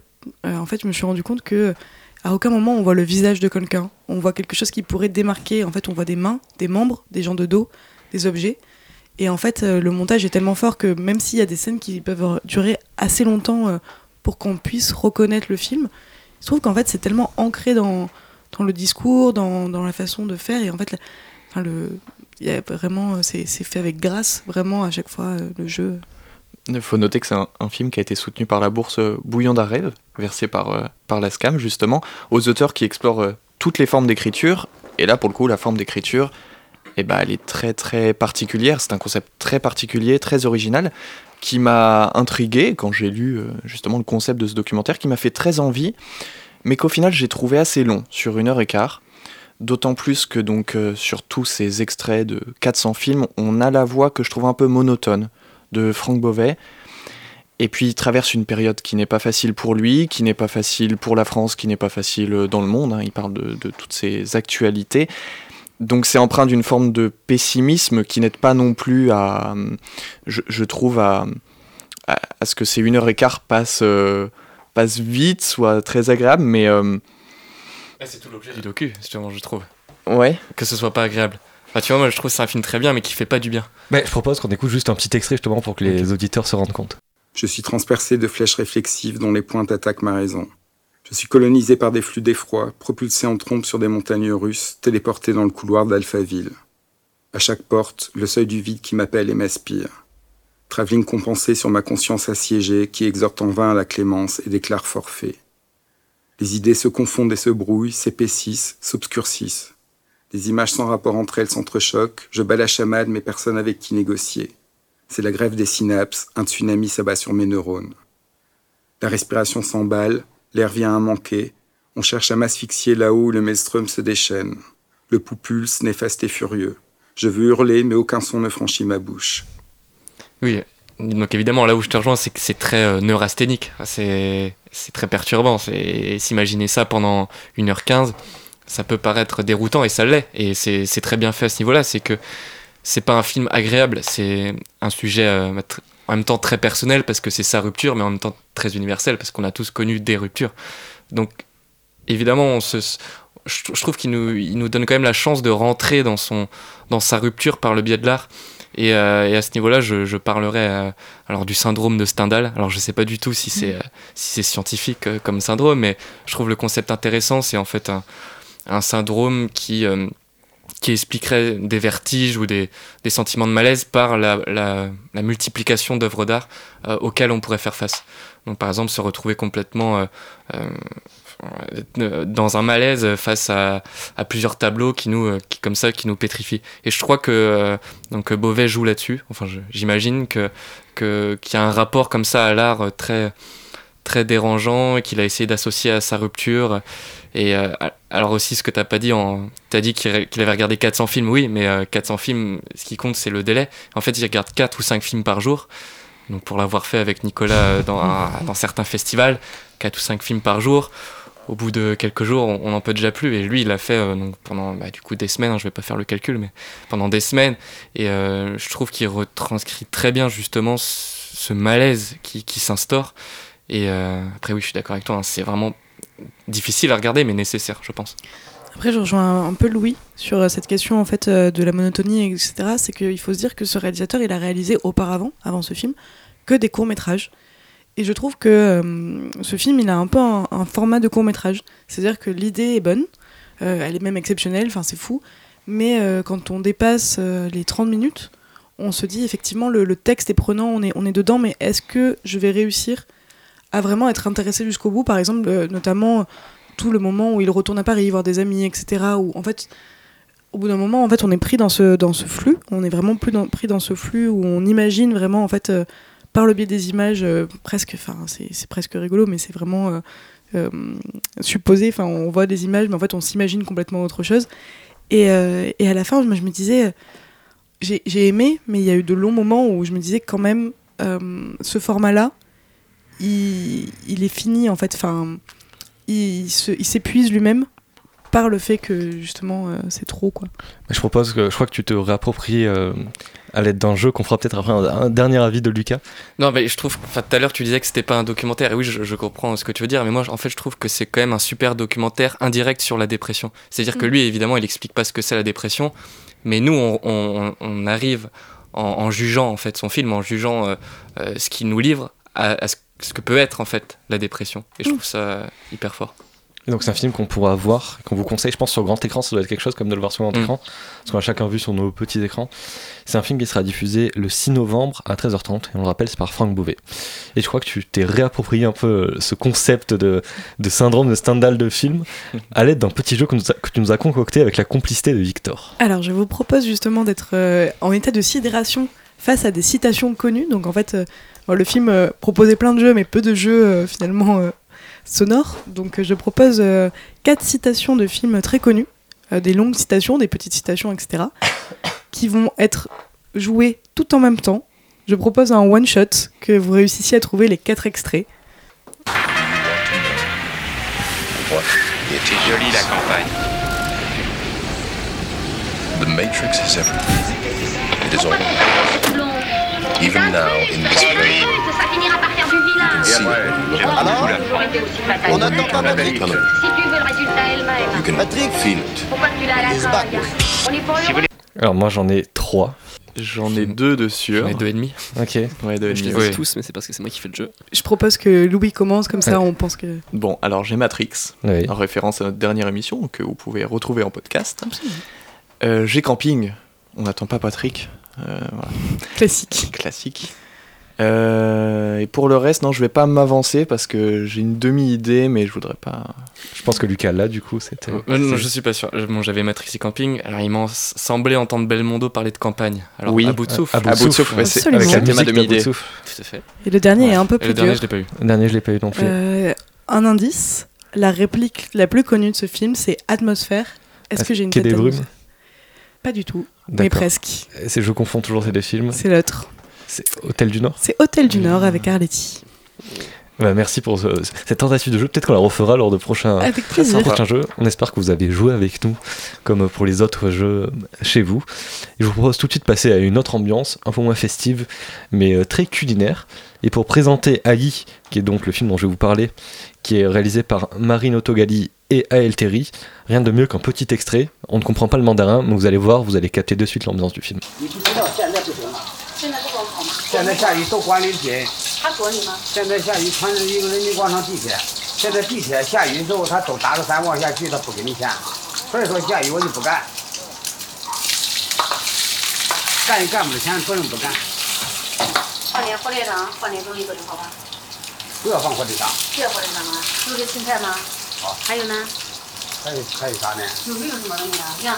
Donc depuis le, le début de l'émission, on parle souvent de la forme des films et des documentaires. Mais c'est vrai que le son, c'est une composante majeure du documentaire. On pense évidemment à Frédéric Weisman, qu'on aime beaucoup ici, qui lui n'était pas au cadre, mais au son pour enregistrer ses nombreux documentaires et qu'il réalise toujours à l'âge de 80 ans. Et donc là, le son, au son, vous entendez donc ça parle mandarin, et surtout vous entendez en fond tout le long des bruits de cuisine, de cuisson, d'huile sur le feu, de nouilles qu'on retourne dans des petits woks. Car Ali, en fait, ça parle de ça. Ali, ce n'est pas un prénom, mais c'est une expression qui en mandarin veut dire tante. C'est une manière affectueuse de dire tante euh, sans forcément avoir de lien de sang. Et euh, c'est aussi quelqu'un qui vient d'une zone assez rurale, qui fait des petits boulots de service dans des grandes villes. Et ici, c'est ce que fait donc euh, on ne connaîtra jamais son prénom, mais qui est l'héroïne du film, qui euh, depuis 20 ans habite à Shanghai, mais pas dans le Shanghai euh, en plein essor euh, de centre-ville avec des buildings qu'on peut s'imaginer, mais dans un Shanghai de banlieue, de, petites ruelles assez anonymes. Il y a deux ruelles, ça pourrait être n'importe où dans le monde en fait, ces ruelles, où il y a des gens qui passent en rentrant du travail, il y a des jeunes étudiants qui passent ou, qui se lèvent peut-être. Et Ali, on va la voir avec une collègue à elle tout le long du film, cuisiner, faire en fait mener sa petite vie, sa petite entreprise qui, connaît la crise malheureusement. Et on va la voir donc cuisiner, échapper aux policiers. Les policiers vont revenir, elle va rééchapper aux policiers. Et surtout en creux, au-delà de- d'un portrait de femme, donc évidemment elle est toujours au centre de l'image. Parfois on ne voit pas, même pas l'arrière-plan, euh, le focus est fait sur elle. Mais au-delà du portrait de cette femme, c'est évidemment le portrait de la Chine contemporaine qui est fait en creux. Car ça parle des expulsions forcées de logement pour créer des centres commerciaux. Ça parle de la corruption de la police, où tout le long, elle, le dit ouvertement, mais parce qu'à la caméra, elle ne s'en cache pas. Elle les paye pour être tranquille et qui regarde un peu plus loin. Ça parle de la gentrification. Donc en une heure, ça arrive à concentrer cette routine euh, qui est, il se passe souvent les mêmes choses dans le film. Donc elle cuisine, elle échappe au policier, elle nous raconte sa vie. Mais à travers cette routine, on nous apprend la routine d'un pays tout entier. Qu'est-ce que vous en avez pensé, vous, camarades? Bah, moi, je suis comme toi, globalement. Enfin, j'ai l'impression que tu as l'air d'avoir apprécié, passé un bon moment. Euh, et comme toi, moi, je parlerai d'ambiance. En fait, c'est ce qui m'a, c'est ce qui m'a tout de suite euh, euh, pris vraiment. C'est très sensoriel comme film. Comme tu l'as dit, on entend tous ces bruits de, de, de, la rue. On, arrive presque à en sentir les odeurs avec tous ces crépitements. on arrive. à- je, les lumières également, les lumières des étals, les lumières des rues qui s'allument, euh, qui s'éteignent. Moi, j'ai trouvé ça très beau. En plus, il y a un sens du cadrage euh, qui m'a plu. Euh, c'est net. Euh, Il y a une succession, une succession euh, de plans fixes euh, toujours très bien cadrés. Et puis, comme tu l'as dit, on, revient sur le, parcours euh, et, la vie de, cette femme qui est, bah, moi, je trouve touchante. Et il y a deux, deux questions, moi, que je me suis posées, que j'aurais aimé poser euh, aux deux réalisatrices. Déjà, bah, le fait, est-ce que le fait que ce soit deux réalisatrices, ça les a aidées justement à suivre cette femme euh, et sa collègue, comme tu l'as dit? Et surtout, ce film, il est sorti en 2019, donc il a été tourné avant la pandémie, avant euh, le confinement. Et je me demande quelles conséquences, si, la si les réalisatrices avaient toujours un lien avec, euh, avec cette femme, quelles conséquences est-ce que le confinement et le fait qu'il n'y ait plus personne dans les rues, donc pour venir euh, la soutenir, lui euh, acheter à manger, etc., que- quelles conséquences, elle, ça a eu sur cette vie? On sait qu'elle est retournée, après on apprend à la fin, je crois qu'elle est retournée dans certaines autres grandes villes, qu'elle est même retournée à la campagne, je crois. Donc peut-être que ça a été dur pour elle, je sais pas si c'est le confinement qui a accéléré ces choses-là, mais c'est des questions qui restent en suspens à la fin du film quand on connaît bah, Bah oui. ce qui s'est passé ensuite. Donc je trouve qu'il y a eu... Moi j'ai plutôt apprécié. Et oui, non, euh, je suis assez d'accord avec toi, Louis, euh, quand tu dis euh, que, enfin, surtout par, par rapport au rapport avec la, la réalisatrice, quand tu dis, enfin, sur tes questions pour te répondre un peu, moi, ma, ma vraie question, c'est quel est le rapport de cette femme avec la réalisatrice À chaque fois qu'elle regarde la caméra, parce qu'elle fait des plans, enfin, elle fait des regards caméra, il y a quelque chose de d'une certaine hauteur et même d'une certaine, euh, enfin, d'une vraie un, un connaissance. Enfin, on n'a pas du tout l'impression qu'elles sont proches. Et, euh, et en fait, tu te dis quand même, euh, il y a, dans le travail de documentaire, il y a un travail de fixage, il y a un travail vraiment d'entente avec les gens. Et elle a accepté d'être suivie. Elle a accepté d'être suivie, et c'est peut-être le défaut de ce film, c'est qu'en fait, il y a peu d'empathie. Euh, on, présente on présente les scènes, on présente les choses, et en fait, on a l'impression que on est toujours en, en challenge entre les deux protagonistes, enfin les trois protagonistes du coup, mais que finalement, euh, Aïe, elle a vraiment ce rôle de tante, c'est-à-dire ce rôle où euh, on n'est pas si proche d'elle, mais on est quand même un peu proche parce que on la suit toute la journée, on la regarde s'habiller. Enfin, la première scène, la scène, euh, scène d'origine, enfin de, lancement, elle se coiffe et je vraiment, on rentre dedans parce qu'on se dit waouh, elle est très imposante. Et même la scène où elle parle avec euh, une cousine ou des choses comme ça sur euh, l'importance d'avoir de l'argent et de l'argent de côté, etc. On se dit que c'est quelqu'un de très froid. Et c'est pour ça qu'à la fin, le film est- reste un peu froid pour moi. En fait, on comprend que c'est aussi quelqu'un qui est devenu froid avec toute l'histoire, euh, tout le passif qu'elle a. Elle nous raconte l'histoire de sa famille de manière très dure, etc. Et donc, c'est une froideur qui est vraiment effective, mais qu'on comprend assez bien. Et on, sent qu'en fait, au bout d'un moment, oui, elle a pas le choix, elle en a marre de, cette vie, de toujours faire pareil, etc.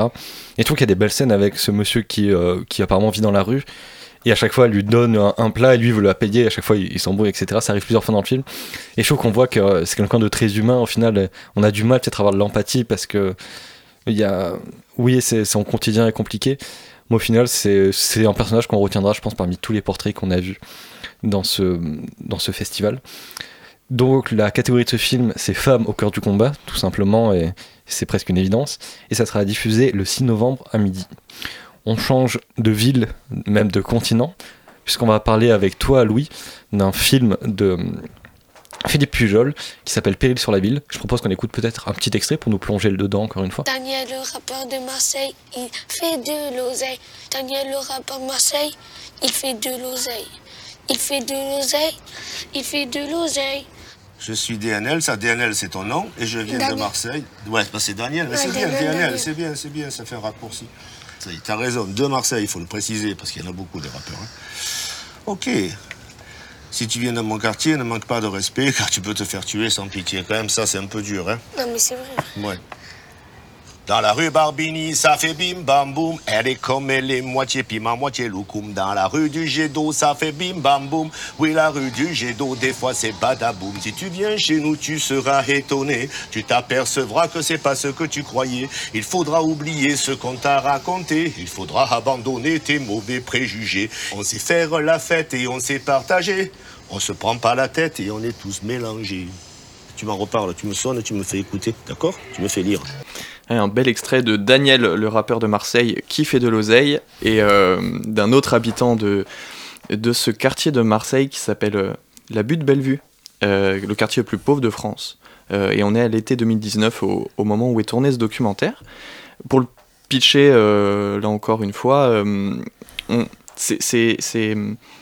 est face à la menace en fait d'un projet urbanistique qui pourrait transformer durablement ce quartier.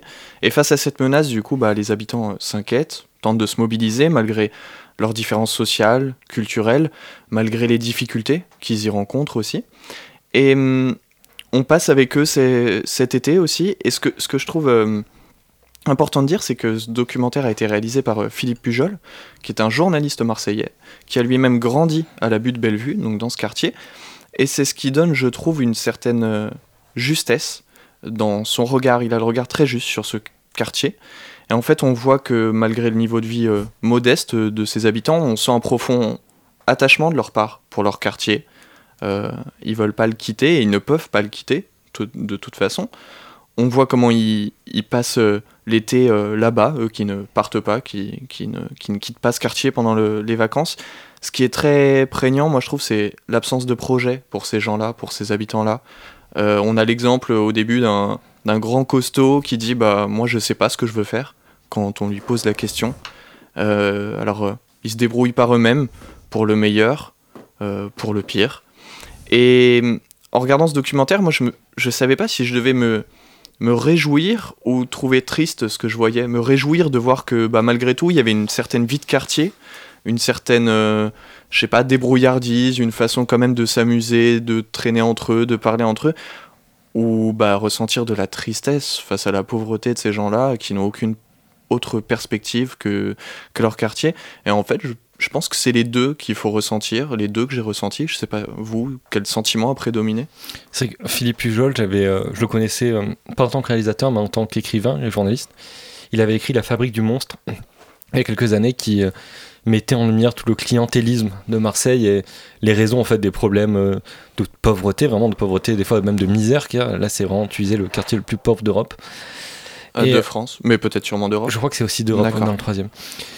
Et vraiment, déjà, c'est un film qui euh, fait des échos avec d'autres films que j'ai vus cette année. Je pense notamment à Gagarine et cette cité qui va être détruite pour être euh, reconstruite. Donc tous les habitants qui sont délogés, mais qui sont quand même attachés à leur quartier, bien que ça soit un quartier pauvre. Donc oui, il y a toujours cette ambivalence. Et c'est très intéressant parce que ça nous questionne aussi, nous, euh, quand on regarde ce documentaire. Ça ne questionne pas que les habitants. Et dès le début, je trouve que ce qui est très fort niveau mise en scène, c'est que bon, le drone, c'est quelque chose qui est utilisé euh, tout le temps maintenant. On en voit tout le temps. On peut, on peut acheter pour 60 euros des images de drone sur internet. Donc le drone, c'est un outil maintenant qui est plus forcément très original. Mais là, de suite, je trouve que le drone, en un, ou deux plans, il définit le territoire qui est vraiment un village. Parce qu'on a l'habitude à dire à, Marseille qu'il y a 111, je crois, ou 110 villages différents dans Marseille qui sont agglomérés les uns aux autres. Et là, on voit vraiment que c'est, mais en fait, c'est vraiment un village à part dont on ne sort jamais. On voit juste des perspectives. C'est un village qui est enclavé par, euh, par des passerelles qui sont en train d'être détruites. D'ailleurs, je crois qu'en ce moment, elles ont récemment été détruites. Et donc, sûrement, tous ces habitants ont été délogés. Et, Et puis tout le monde se connaît, ça ça, renforce monde aussi cette connaît. idée de, de- de village. Et surtout, tout le monde, la plupart des gens sont définis par leur fonction. Je sais plus si tu t'en rappelles, mais euh, on voit l'expert, par exemple, le maire, euh, le prêtre, la conseillère municipale, les boueurs. Et ça fait, c'est des archétypes du coup, mais qui sont utilisés pour qu'on comprenne tout de suite leur place dans le village. Et de suite, on peut euh, laisser de côté pour comprendre qui ils sont, pour comprendre ce qu'ils ressentent. Donc vraiment, je trouve que c'est très réussi comme documentaire. Ouais, et puis on pouvait s'attendre à un énième euh, docu-reportage sur un quartier chaud de Marseille, sauf que, bon là, le quartier est évidemment euh, hyper pauvre, mais il me paraît pas non plus euh, très dangereux. La preuve implicite, c'est que les caméras sont acceptées d'ailleurs. Euh, bon, Et- évidemment, et, dans, pardon, du coup, sur ça, dans une interview que j'ai regardée de Philippe Pujol, il a dit qu'il lui avait fallu seulement 10 minutes pour convaincre ceux qui deal de pouvoir les Mm. filmer, parce qu'au final, on voit, on, on sent, on sait qu'ils deal, mais On sent on, que le c'est voit présent, pas, on oui. sent que c'est présent. Et il dit, en fait, j'ai pas, lui aussi, il a l'avantage d'avoir grandi là-bas, mais il a dit, j'ai pas eu de difficulté Mm. à me faire accepter et à filmer même euh, ceux qui deal dans ce quartier. Donc, euh, ouais, c'est ce ça qui est. Bah agréable oui, aussi bah dans le docu, c'est qu'on ressasse pas ces, ces images qu'on connaît, on connaît cette réalité. Là, on va sur autre chose, et je suis d'accord avec euh, la métaphore du village, et c'est vraiment, il arrive à, à vraiment à donner vie et corps à ce quartier qui pourtant, par définition, est- bah, n'est pas un corps, euh, je veux dire, très réglementé ou très joli à voir, mais il y a évidemment beaucoup de beauté euh, là-dedans grâce aux personnages. Et euh, bah, personnage très attachant, bien sûr. Et on l'a dans l'extrait, on a entendu un des petits euh, donc là, qui veut devenir rappeur et qui, contra- qui contraste beaucoup avec son frère, je crois. Oui. Son frère qui lui se dit déjà euh, gangréné par, euh, par la dureté de la rue. Euh, Vraiment très dur. On sent qu'il en rajoute un peu, mais ça vient pas de nulle part. Et ces deux frères, j'ai trouvé géniaux, c'est vraiment quasiment des personnages de fiction. Et, euh, et voilà, on apprécie voir tous ces personnages euh, essayer de tuer l'ennui. Tu disais, ils partent pas en vacances, bien sûr, mais ils- ils- on a l'impression qu'ils s'ennuient, mais en même temps, ils arrivent à, à tuer ça euh, par diverses activités. Et enfin, tu parlais tout à l'heure de, de Wiseman, alors toute proportion gardée, mais il y a un peu de Wiseman dans ce docu, notamment dans la confrontation entre les habitants et le maire, où là tu vois la, la vie politique qui se joue. Je sais plus quel est l'objet du débat, mais il y, a, il y avait une conversation entre, euh, je sais plus d'ailleurs si c'est le maire, enfin c'est une représentante. euh, Conseillère ouais, municipale, voilà. ouais. Ouais, voilà, conseillère municipale qui parle euh, comme ça avec les habitants, et ça c'est typiquement euh, euh, Wisemanien dans, dans, la matière de- dans la manière de montrer sans juger euh, comment se déroule la vie politique dans un quartier euh, très pauvre. Et euh, pour revenir même sur l'extrait euh, qu'on a, qu'on a choisi, ça rend bien compte du côté multigénérationnel. Donc entre Daniel, euh, ce, ce jeune euh, rappeur, futur rappeur peut-être. Qui a quoi 7 ans Ouais. ans? Et cet homme, bah, beau- beaucoup plus âgé que lui, côté multigénérationnel et multiculturel. Ils chantent pas du tout le même type de, de, de, de chansons et pourtant ils se comprennent très bien, ils s'entendent très bien. Et je trouve que ces deux aspects, multigénérationnel multiculturel, qu'on retrouve beaucoup dans ce documentaire, qu'on a tous euh, du coup euh, globalement apprécié euh, autour de cette table. pour rester dans, ce, dans l'esprit de ce documentaire, car c'est diffusé dans la catégorie L'esprit des lieux le 7 novembre à 18h15. Je propose qu'on écoute une petite musique. Et qu'est-ce que tu nous as choisi, Louis? Mais je vous ai choisi un extrait euh, d'une musique d'Akhenaton euh, et de la Funky Family qui est sortie en 1995 euh, pour euh, nous montrer qu'en 25 ans, euh, finalement, pas grand-chose n'a changé quand on écoute euh, les paroles. Et je crois euh, que Daniel, le rappeur de Marseille, n'a rien à leur envier. on écoute.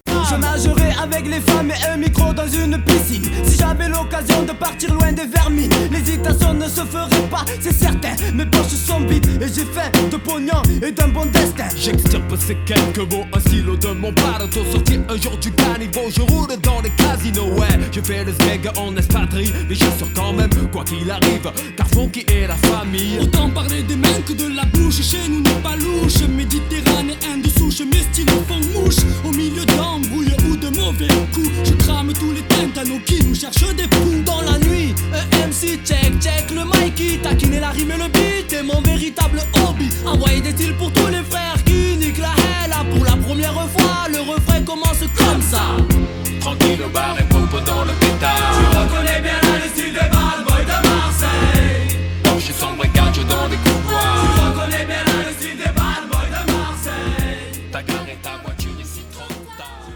Et vous écoutez toujours la séance du dimanche. On a écouté un morceau qui a 25 ans cette année, qui s'appelle Bad Boy de Marseille, par Akhenaton et la Funky Family. On change encore une fois de continent, on revient sur le continent asiatique. d'ambiance. Et d'ambiance, oui, tout à fait. Et toi, Adeline, de quoi vas-tu nous parler? Je vais vous parler du film euh, Léa Tsemmel Avocate. C'est un film euh, réalisé par Rachel Lee Jones et Philippe Pelaïch, euh, qui a été réalisé en 2019 et pour une durée de 110 minutes. Donc euh, le speech est euh, assez euh, simple. C'est Léa Tsemmel qui défend les Palestiniens, des féministes aux fondamentalistes, des manifestants non violents aux militants armés, dans sa quête inlassable de justice, cette avocate juive israélienne, qui représente des prisonniers politiques depuis cinq décennies, pousse la défense des droits humains jusqu'à ses limites. Donc c'est un documentaire qui suit une avocate de 72 ans à Jérusalem. Donc le fil rouge, c'est deux procès, celui d'un jeune garçon accusé d'une tentative de meurtre avec son cousin et d'une jeune femme ayant échoué à un attentat suicide. En parallèle, euh, Léa Tsemmel nous raconte son histoire et ses engagements aux côtés des personnes de sa famille, donc notamment son mari et ses enfants.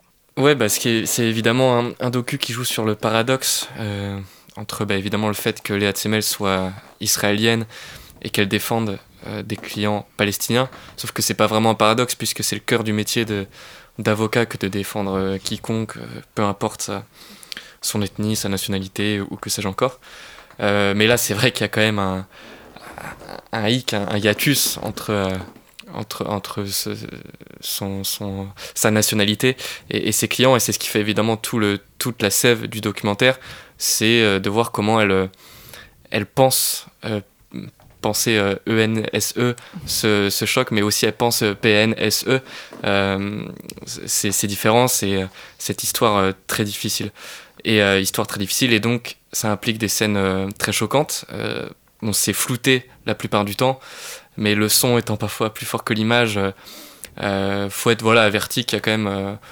c'est assez rare, mais il y a quand même des images assez, assez troublantes et assez choquantes, mais qui sont nécessaires pour comprendre la nature de l'activité de, de, de Léa Tsemmel. Et moi, il y a un autre point qui évidemment m'a m'a beaucoup euh, plu, c'est le montage qui est excellent parce que, donc tu l'as dit, elle raconte aussi, euh, en dehors de ces deux fils rouges que sont les affaires qu'on suit, elle raconte son passé. Et en fait, chaque retour dans le passé fait écho à une phrase ou à une image ou à une anecdote qu'on a dans, dans le présent. C'est pas juste un retour dans le passé comme ça gratuit pour expliquer sa vie, et ça montre vraiment que l'histoire en fait se répète. Enfin, je pense que c'est ça la, la velléité des, réalisateurs, c'est de montrer que l'histoire se répète. et qu'elle se répétera encore, malheureusement. Euh, et c'est vraiment un docu qui sous-entend ça de manière assez subtile, et, et donc c'est réussi de ce côté-là. C'est aussi un portrait familial parce qu'on voit évidemment Léa Tsemel qui est au cœur du documentaire, mais aussi son mari qui était un militant, on voit ses filles qui témoignent. Et c'est un portrait tellement personnel que j'ai noté deux phrases d'elle-même, comment elle se définissait. Elle disait tout d'abord, euh, lors d'une interview télévisée, je, suis, euh, je ne suis pas avocat des, Palestiniennes, des Palestiniens, je suis avocat des droits de l'homme. Et ensuite, elle disait aussi, je suis une femme optimiste et très en colère. Et je trouve que ça définit bien le personnage, et on a oublié de le faire, mais je pense qu'on peut s'écouter un petit extrait pour l'entendre parler de son métier en anglais. we always lose. For us, a victory is if we get a deduction of a year out of five. We did our day, you know. If we manage to visit a client while he's still on interrogation. Uh, if we just manage to see him and say, Hi, I'm a lawyer. Many of my friends laugh at me by now. I start a new case with all the possible optimism. And I'm sure now, in this case, I'm going to win it. I'm going to make it. This person will not de- be deported. And again and again and again, time after time, You never win. Yes. You never win those cases. until now, I'm sorry to say never. Donc euh, pour les plus euh, fluentes d'entre nous, euh, on peut comprendre que dans cette interview, elle dit qu'elle ne gagne jamais de procès. Et elle reviendra après sur cette expression en disant qu'elle ne gagne jamais de procès, mais que c'est pas le but. Le but de ces procès, c'est non pas de les gagner, mais de réussir à alléger la peine et de prouver notamment le fait que euh, la justice a toujours raison et qu'en fait, euh, elle euh, et notamment en fait, c'est vraiment le point fort de ce de ce procès, c'est que dans les deux procès que nous allons suivre, elle va les les perdre. Et en fait, l'enjeu, c'est plutôt le côté.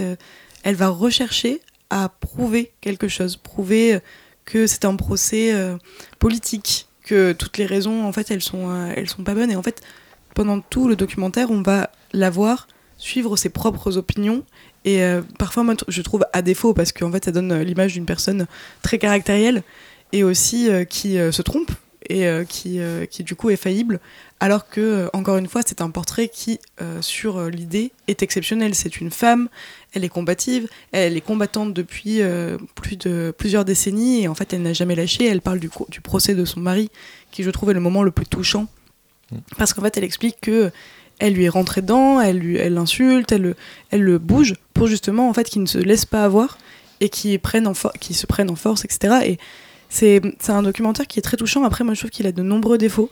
euh, qui sont celui que tu trouves euh, en qualité toi euh, Lucas donc c'est assez rigolo je j'ai pas du tout aimé le montage et en fait j'ai pas du tout aimé le rapport entre les archives et le présent j'ai trouvé qu'il y avait deux fils rouges finalement et que le portrait de, de l'avocate des fois n'avait rien à voir avec les, les procès et que notamment à la fin il y a euh, du coup un, un- une sorte d'écrit euh, qui raconte un peu le, ce qui s'est passé après, notamment en fait que l'avocat qui est avec elle, donc euh, son compère, son camarade, a été enlevé, enfin non, a été emprisonné, pardon, pour, pour conviction politique, etc. Et, à aucun moment on comprend que cette personne est engagée, qu'elle qu'elle a des engagements politiques, etc. Bon après, il pouvait pas voir le futur, etc. Mais je trouve que les personnages euh, du documentaire, quand ils ne sont pas en interview, ne sont pas développés. Euh, les procès, euh, on n'interroge pas la relation qu'elle a avec le père du fils, qui pourtant est, un homme très cinématographique. À chaque fois qu'il est filmé, on sent que il a peur, etc. C'est- bien filmé, mais pour autant, on dit trop de choses et pas assez finalement, j'ai trouvé. Dernier petit point sur ce film, ce que je trouve, tu parlais des archives, mais ce que je trouve très intéressant ces archives, c'est déjà parfois on en voit deux en même temps, donc ça permet de suite donner un, un champ, un contre-champ, enfin un truc très cinématographique à l'image. Et ce qui est intéressant, c'est que ça tisse des liens aussi avec les autres documentaires qu'on a pu voir.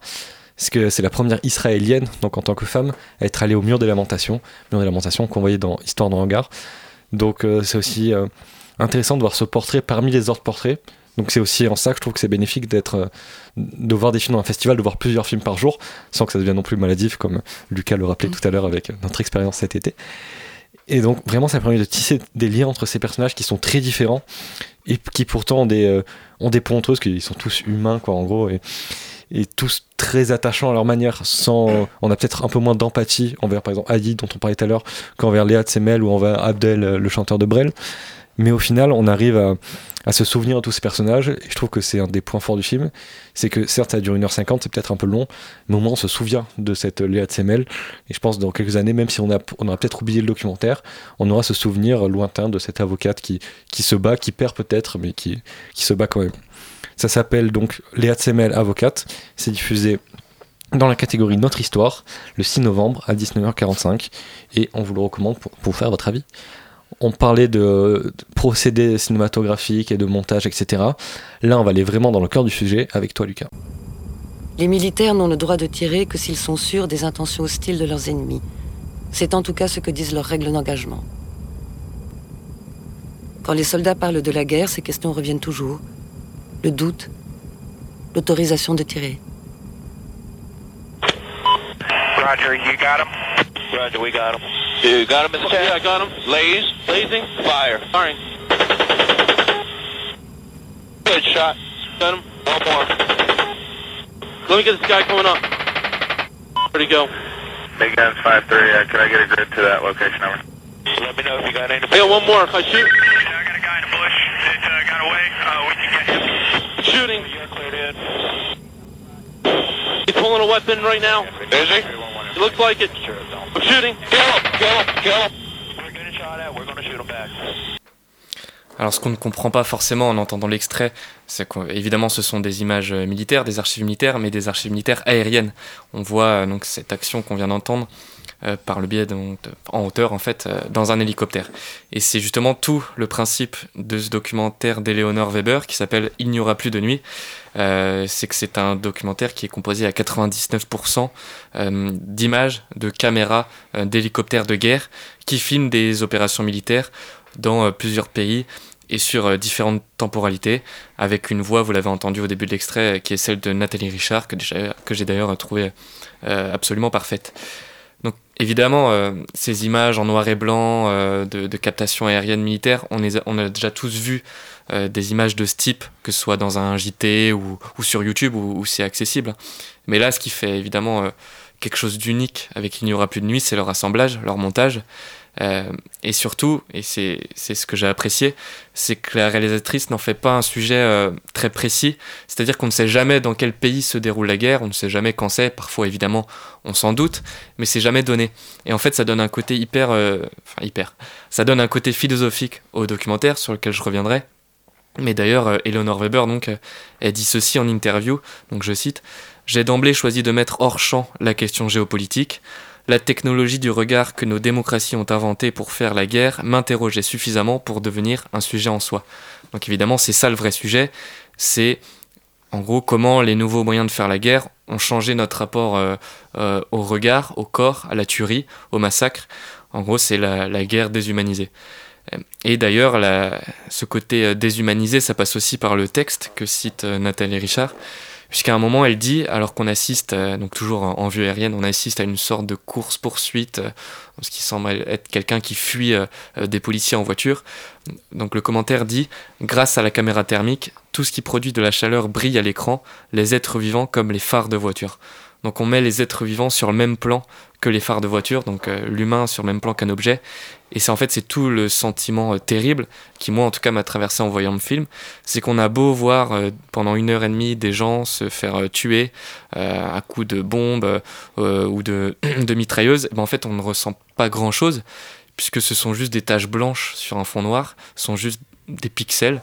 Et c'est toute la gêne que procure le film. Et, et je pense que ça va dans le sens de ce que veut nous dire euh, Eleonore Weber. Ouais, bah, il n'y aura plus de nuit. C'est l'autre grande proposition euh, formelle de notre, Clairement. euh, de notre sélection. Après, euh, ne croyez surtout pas que je hurle. Moi, je trouvais qu'il y avait des images euh, vraiment fascinantes au début. Comme tu l'as dit, euh, celle à la caméra thermique, elle dit, euh, voilà, ça brille. Enfin, moi, j'ai trouvé ces images vraiment fascinantes. Oui, c'est des images en noir et blanc, caméra Ouais. thermique, mais rien que- visuellement, en fait, ça marche. C'est horrible à dire, mais ça marche très bien. Exactement. Euh, Il y en a d'autres qui sont beaucoup plus glaçantes, comme euh, celle des tirs mortels. Et puis au final, les scènes se suivent et on se dit que c'est absolument terrifiant. Et euh, pour, pour faire court, je te, je te rejoins bah, en fait euh, tout à fait sur euh, l'apport bénéfique, je trouve, de dé- décontextualiser de tout conflit euh, précis les images que l'on voit. Et c'est c'est ça qui donne toute la profondeur et toute la philosophie. En euh, faire un sujet universel. Voilà, exactement. C'est euh, tout à l'heure, Adeline, en parlant de Ne croyez surtout pas que je hurle, tu disais qu'on voyait aucun visage. Bah là, c'est encore le cas, parce que c'est des images qui sont prises de très très loin. On peut zoomer presque à l'infini, mais on ne verra jamais les. On voit que les contours des gens, donc ils sont même pas leur image, ils sont déshumanisés. Et euh, oui, c'est vraiment le film parfait pour montrer à quel point, enfin le documentaire parfait pour montrer la déshumanisation de la guerre moderne, des frappes dites chirurgicales comme c'était euh, très précis que une bombe ne tuait qu'une seule personne euh, en précision. On voit qu'il y a des erreurs d'ailleurs dans Oui, certaines c'est séquences ça du est- film. c'est ça qui est terrible Des parce que- journalistes ou même ils se trompent de cible. Enfin. Il y a un moment où elle dit euh, on peut pas différencier un, un berger euh, avec euh, ses, son- ses moutons d'un djihadiste avec une kalachnikov euh, de loin. Et euh, comme tu disais, Lucas, ces images qu'on a tous vues, des JT, on s'appelle bah, évidemment de l'affaire Snowden qui avait euh, euh, diffusé des images de frappes de drones et de soldats qui rigolaient presque en tuant des gens. Sauf qu'on les a vues, ces images, mais on les a jamais vraiment regardées. Et là, ça nous force, ce film de, qui est assez court, qui dure une heure et quart, ça nous force vraiment à regarder ces images et à comprendre ce qu'il y a derrière, que chaque point qui disparaît, mais en fait, c'est une vie qui meurt. Et euh, surtout, c'est un procédé, encore une fois, très cinématographique. Parce que, euh, bah, en fait, c'est que des plans d'hélicoptère. Le plan d'hélicoptère, c'est toujours beau au cinéma. C'est le train avant l'heure. C'est des plans très souples, très amples, qui peuvent zoomer, qui peuvent se déplacer euh, en toute fluidité. Et donc là, euh, rien que les images brutes, déjà, sont noir et blanc, donc il y a un travail esthétique dessus. Il y a des gros plans, il y a des plans séquences, il y a vraiment des dissociations d'images et de sons. Je me rappelle aussi de cette, euh, ce plan où le pilote d'hélicoptère tourne autour d'un cratère qu'il a lui-même creusé et qui est terrible. Et surtout que le fait que bah, le- les gens qui visent avec ces caméras dans les hélicoptères, c'est des caméras qui sont euh, rivées à leur regard. Donc vraiment, ça devient un homme-machine, un homme-caméra. Et on se dit, peut écrire. La- Antoine Debac pourrait écrire tellement de La, livres la là-dessus. caméra est, est posée sur leur casque. Oui, ça c'est qu'il ça. faut- qu'il faut dire. Et, et puis je parlais tout à l'heure du rôle du silence et des blancs dans Histoire d'un regard. Euh, mais là, je crois que j'ai rarement vu des, silences aussi bien utilisés, parce que le, commentaire nous met en condition. Parfois, on entend aussi ce que disent les pilotes, puis il y a un gros blanc, et puis parfois on se dit, euh, en fait c'est horrible, mais on se demande, mais est-ce que moi je les tuerais là Et puis après, les, images décident pour nous, et, on n'a plus le choix. Et ça, ça m'amène à mon, dernier point euh, que je trouve intéressant, c'est la place quasiment divine qu'a le spectateur face à ces images. On se prend très vite pour Dieu en fait, puisque la mort arrive du ciel et surtout elle est on peut, on peut rien y faire. Enfin, je veux dire, ça, les, hélicoptères tuent sans pouvoir être tués, ils sont inatteignables et ils voient tout. Et euh, c'est une mort inévitable à laquelle d'ailleurs les, les personnes qui meurent sur les vidéos ne peuvent absolument pas échapper. Elles ont beau courir, elles ne peuvent pas y échapper.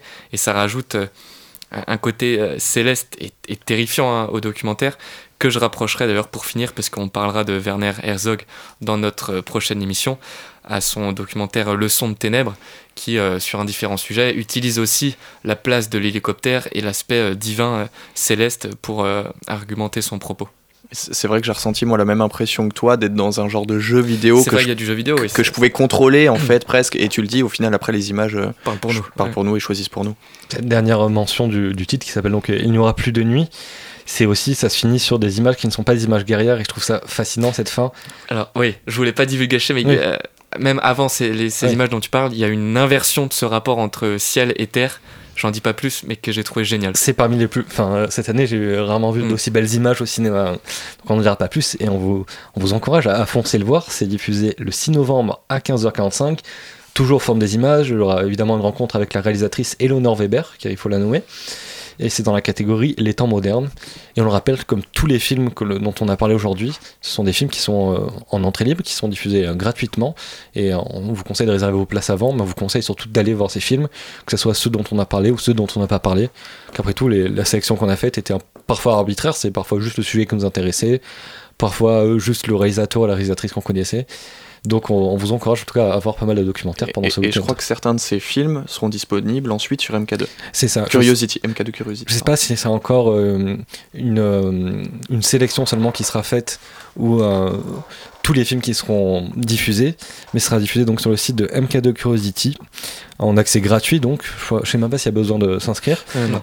Du 8 au 23 novembre 2021. Donc si vous n'avez, si vous n'habitez pas à Paris, on vous conseille d'aller sur le site internet. Eh bien, c'est déjà la, fin de, ce- de cette revue de, presse, enfin cette revue de films, de 8 films, des étoiles du documentaire de. Est-ce que peut-être vous avez un petit favori à citer en dernier? J'ai commencé avec toi, Adeline. Euh, moi, ce sera Ne croyez surtout pas je que j'ai beaucoup aimé. Moi, évidemment, il n'y aura plus de nuit, qui est vraiment euh, ma pépite. Mais euh, juste en dehors de la sélection qu'on a faite, il y a aussi la cravate dont j'avais déjà parlé, dont j'avais déjà parlé dans, dans une autre émission, donc sur, sur ce militant FN, qui est dans la sélection donc euh, les étoiles de la SCAM et que j'encourage fortement à aller voir. Et ça aussi, d'un point de vue cinéma, c'est incroyable. Il y a de la proposition, oui. Toi, Euh, J'aurais pu mettre comme Lucas, il n'y aura plus de nuit, j'ai beaucoup hésité, mais finalement je crois que Abdel m'appelle et je vais mettre euh, que l'amour en favori. Que vous avez cité chacun un film différent. Je dois dire que ces deux films, ces deux derniers films cités m'ont beaucoup plu, mais je mettrais peut-être euh, Péril sur la ville, car c'est peut-être le film le plus accessible directement. Donc peut-être commencer par un petit Péril sur la ville et enchaîner avec tous ces films, ça fera évidemment plaisir. Donc nous, on se quitte aujourd'hui.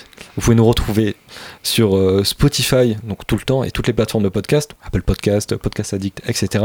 On est diffusé tous les mois aussi sur Radio Campus Paris en direct. On en profite pour remercier donc toute l'équipe de Radio Campus Paris qui nous a permis de participer à, ce- à cette émission spéciale. On remercie aussi l'ASCAM de leur confiance.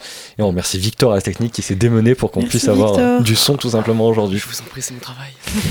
D'ici là, on se donne rendez-vous le 14 novembre prochain pour une émission qui sera centrée encore une fois sur un documentaire.